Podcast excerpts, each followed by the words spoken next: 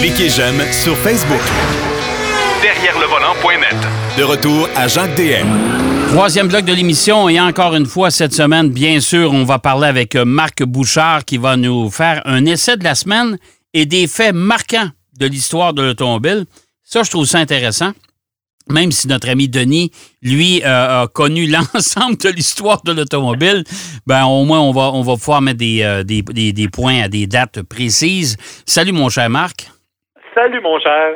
Bon, écoute, d'entrée de jeu, on va parler de la Hyundai Sonata, la nouvelle génération bien sûr, euh, mais la version N-Line que moi j'ai eue et que je dois t'avouer que j'ai bien aimé et j'ai hâte d'entendre tes commentaires. Ben, écoute, je suis obligé de te dire que je partage ton opinion d'entrée de jeu. Parce que c'est une voiture qui vraiment m'a impressionné. Bon, faut peut-être situer le concept N-Line là, chez Hyundai. C'est-à-dire que tu as les versions de base, les standards ordinaires, et tu as les versions N qui, elles, sont des vraies voitures de course. Ben, de course. C'est-à-dire que si tu prends la Veloster N, par exemple, elle est vraiment beaucoup plus rigide, elle est beaucoup plus... Euh, on a vraiment voulu jouer la carte, là, on pourrait l'amener sur une piste, il n'y a pas de problème. Entre les deux, on a créé ce qu'on appelle les N-Line. C'est-à-dire que ce sont des véhicules qui sont quand même tout à fait confortables pour la route, qu'on on n'amènera pas nécessairement sur la piste, mais qui offrent une performance supplémentaire par rapport au modèle de base. Ouais. Dans, le cas de la Sonata, ce que ça veut dire, c'est entre autres qu'on a bien entendu amélioré la motorisation, j'en reparlerai tantôt, et qu'on a fait d'autres changements, notamment au niveau esthétique, c'est-à-dire qu'il y a des éléments aérodynamiques qui sont différents, les roues sont différentes, un petit becquet arrière, bon, en bout d'échappement un peu différent. On a aussi modifié les suspensions et ça, c'est important parce qu'évidemment, quand on veut avoir une voiture plus sportive, on veut avoir quelque chose qui va nous tenir davantage au sol et ça, ça a été modifié. Par contre, l'avantage, c'est qu'on n'a pas été trop loin là-dedans non plus et qu'on ne se retrouve pas là, à rouler sur des morceaux de bois. Là. Euh, ça demeure quand même confortable, même si on est capable de faire une conduite intéressante. Et, ça, honnêtement, Marc, ils ont fait un sacré bon boulot parce que c'est vrai que la suspension répond bien en conduite un peu plus sportive, mais en même temps, c'est vrai qu'on n'est pas monté sur quatre blocs de ciment. Là. Non, effectivement, ils ont vraiment. C'est un, bel équilibre parce que, euh, comme tu dis, en conduite dynamique, tu sais, puis tu le sais, tu es meilleur que moi à ce jeu-là, euh, quand on prend des virages un peu plus appuyés, euh, si la suspension est trop molle, ben là, évidemment, on n'a aucun contrôle. si c'est trop rigide, c'est pas mieux. Et évidemment, si elle est trop rigide, ben là, ça devient absolument impossible euh, comme confort quand on roule en ville, tout simplement. Ben Alors, dans ce cas-là, c'est super bien équilibré, c'est très bien fait. Mais la réussite, à mon avis, la plus belle, c'est la transmission. Transmission automatique à double embrayage, qui est, à mon sens, une belle réussite pour Hyundai. Oui, tout à fait. Tout à fait. Je suis d'accord avec toi c'est rapide, c'est efficace, c'est précis. Euh, que, ce soit en montée comme en descente de régime, tu es toujours au bon niveau. Euh, vraiment, honnêtement, ça m'a beaucoup, beaucoup impressionné. Et tout ça jumelé au moteur dont on a parlé, moteur 4 cylindres 2.5 litres de 290 chevaux et de 311 livres pieds de couple. Et je, et je dois t'avouer que euh, moi, j'ai été étonné par la douceur de réponse de cette puissance-là. Honnêtement, Effectivement, quand tu le laisses en mode normal, effectivement, la douceur de réponse, c'est là. Et euh, honnêtement, avec le couple de 311 livres pieds, tu t'attends à des, des, mouvements plus brusques, alors que non, c'est il y a une certaine douceur. Par contre, tu peux la mettre en mode sport et sport plus. Et là, évidemment, c'est définitivement plus agressif comme réponse. Ça fait quand même le 0-100 en bas de 6 secondes. Euh, pour une berline qui n'est pas une petite berline, ça demeure une berline intermédiaire qui nous propose de l'espace pour les occupants dedans. Oui. Euh, il n'y a pas de compromis non plus sur l'espace, il n'y a pas de compromis sur rien. En fait, pour être honnête, le seul vrai défaut que j'ai trouvé à ce véhicule-là, c'est l'absence de rouage intégral. Ouais, ça, ça, ouais, ça, je suis un peu, un peu d'accord avec toi, oui. C'est parce que là, on se retrouve dans une catégorie où tu arrives avec une Nissan Altima intégrale, tu arrives avec une Kia K5, une Toyota Camry qui a le, all-wheel drive aussi, et là, tu présentes un véhicule comme celui-là sans le rouage intégral, c'est un peu étonnant. Oui, oui. Mais si ce n'est que ça le défaut, honnêtement, euh, c'est vraiment pas si majeur. mais il mais, faut pas oublier une chose, Marc, si on ajoute le rouage intégral, on vient d'ajouter au poids du véhicule, entre autres. Oui. Euh, puis euh, c'est peut-être une question de coût aussi, parce que la voiture, quand même, n'est pas donnée, là. Non, en fait, on parle d'un prix de 37 999 plus transport et préparation, donc littéralement 40 000 Cependant, on en parlait hors d'onde et tu m'as amené un point qui m'a un petit peu fait sourciller. C'est vrai que c'est 40 000 Puis sur le coup, j'ai fait, ouais, c'est cher. Mais là, on nous arrive avec une masse de 3 turbo qui est à 36-37 000 Ouais.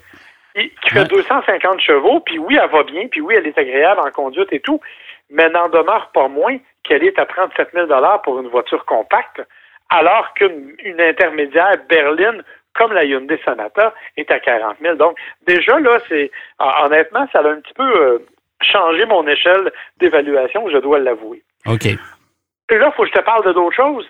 C'est quand même une voiture intéressante parce qu'au-delà de la performance, c'est une auto qui est confortable, c'est une auto qui a une belle ergonomie et qui a une belle qualité de finition. C'est vrai. Et ça, on oublie souvent d'en parler quand on parle des voitures de performance parce qu'on met surtout sur la puissance. Alors que dans ce cas-là, c'est une voiture familiale qui fait tout à fait le travail. Euh, ben, euh, moi, je suis obligé de te dire que mon épouse, qui n'aime pas nécessairement l'automobile, d'ailleurs, elle n'aime pas ça du tout, mais euh, je lui ai prêté une journée ou deux pour aller faire ses petites commissions. Quand elle est revenue, elle a dit Oh, attends une minute, elle a dit celle-là, oh, c'est pas pareil, ça, j'achèterais ça. Ben, tu vois, c'est exactement ça. Parce que non, on n'a pas fait de compromis sur la puissance, on le dit depuis tantôt, mais on n'a pas fait non plus de compromis sur l'usage quotidien de la voiture.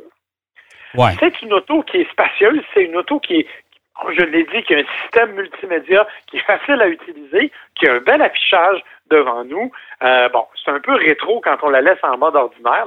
Je trouve que l'affichage des, des, écrans devant le conducteur c'est un petit peu vintage à la limite. Quand on le met en mode sport, l'affichage change un peu.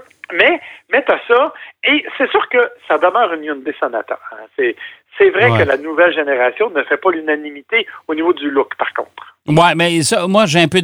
C'est là que c'est que le bas blesse pour ma part. C'est que la, grande bouche de clown euh, déçu en avant, ça, ça j'ai un peu de misère avec ça.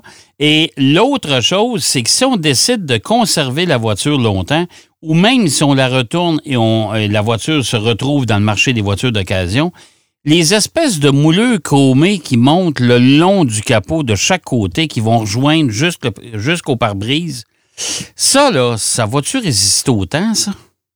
Ça, c'est une bonne question. Il y en a quand même une partie qui n'est que euh, littéralement transparente, c'est-à-dire que ça cache quand même des lumières d'ailes. Ouais. Et, ça, ça donne un beau look le soir, faut, faut que je l'admette. Pour le reste, tu as raison. ces, bordures chromées-là, ça a tendance à ternir rapidement, ça a tendance à changer de couleur. Je sais pas. Écoute, honnêtement, euh, je ne peux pas répondre à ça. Moi, je, dois t'avouer que c'est le reproche qu'on faisait aux produits américains à l'époque où on ajoutait un paquet de, d'artifices comme ça après l'auto. Et euh, qu'au bout de quelques années, ben, garde les artifices, là, ils sacrent le camp. C'est compliqué, c'est pas, compliqué. C'était, et la voiture avait l'air de rien. Et euh, surtout que là, on, s'en apercevait rapidement qu'il manquait des mouleux quelque part, qu'il manquait tel, tel, tel élément. Alors ça, ça, ça m'inquiète un peu avec le temps. Mais ça, ça c'est d'autres choses. Ouais. Par contre, je dois dire que la qualité d'assemblage de la voiture, elle est là et ça me rassure un peu sur la durabilité.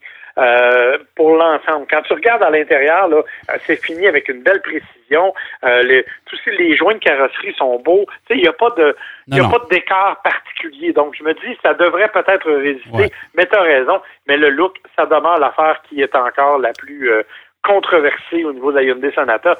Moi, j'aime ça, mais tu sais que moi, j'aime les affaires qui ont une drôle d'allure. Ouais. Fait que c'est pas nécessairement une référence. mais ça, c'est pas grave.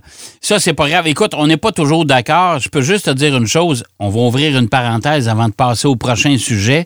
C'est que j'ai le Land Rover Defender cette semaine.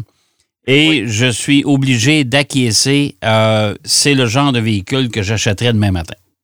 Ah, il est incroyable. Avoue qu'il est incroyable. Ah, écoute, il est euh, spécial. Il se démarque du reste. Euh, c'est spectaculaire, ça va super bien. Euh, non, n'achèterai un. Écoute, c'est pas, Ben, pas compliqué, là. On va te laisser finir ton essai, puis la semaine prochaine, on en parlera ensemble. On fera un bilan plus complet du Defender. Mais écoute, c'est mon, mon coup de cœur de l'année, définitivement. Euh, écoute, je pense que je vais aller m'en acheter un, un modèle réduit, juste pour me faire plaisir. OK. Bon, ben écoute, garde, fais-moi signe. Puis, euh, mais la semaine prochaine, c'est sûr qu'on s'en parle. Euh, Avec plaisir. Avant, le, le prochain sujet, c'est assez intéressant, c'est les faits historiques. On sait que notre ami Denis Duquet nous parle souvent d'histoire, mais en particulier. Mais là, des faits historiques qui... euh, je ne suis même pas sûr que les gens sont au courant de ça. Et euh, j'ai trouvé ça intéressant comme sujet. Vas-y, Marc. Ben non, effectivement, parce qu'il y a des affaires que l'on connaît, euh, des compagnies actuelles, mais il y en a d'autres qu'on connaît moins.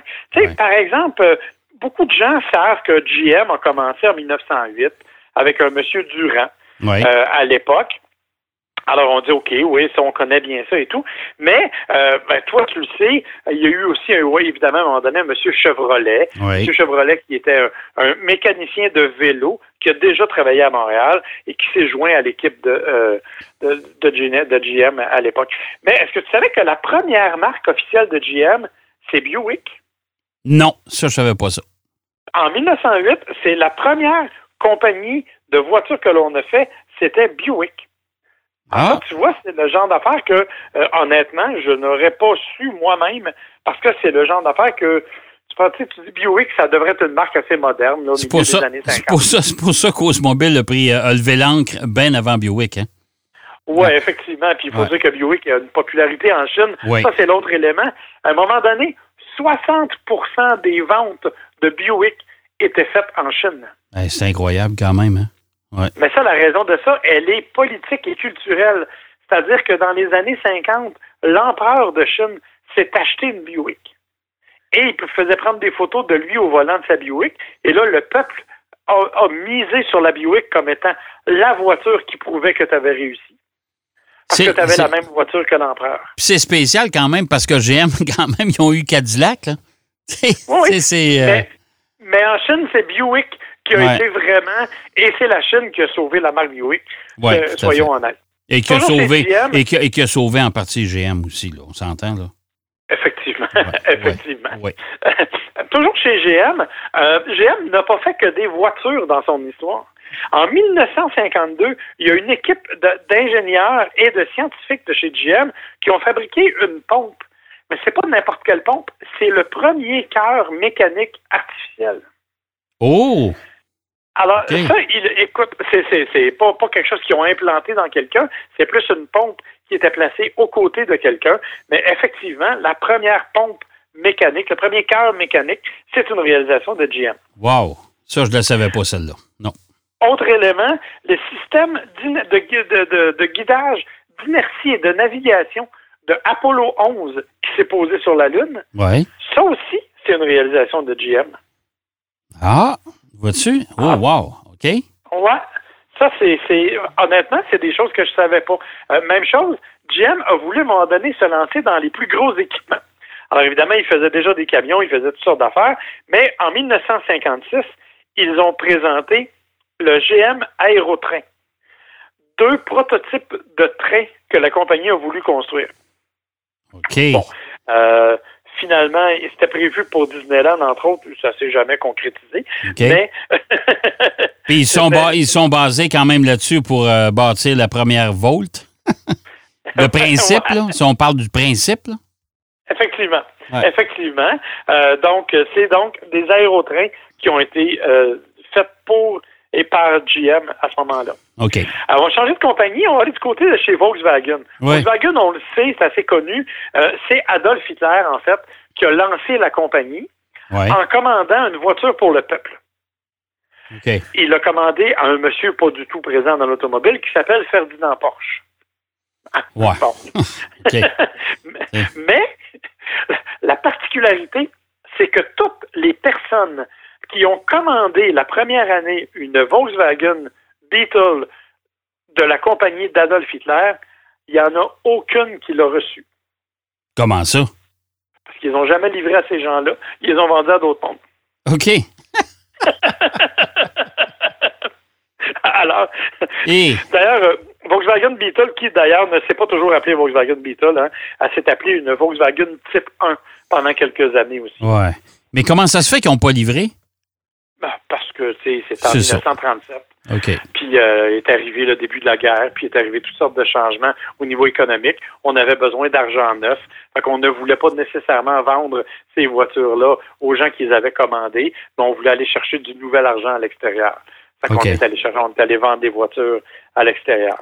Ce qui est quand même, il euh, faut dire, assez particulier. Oui, tout à fait. Euh, ça n'a pas toujours été bien pour Volkswagen. Il y a eu des années plus difficiles.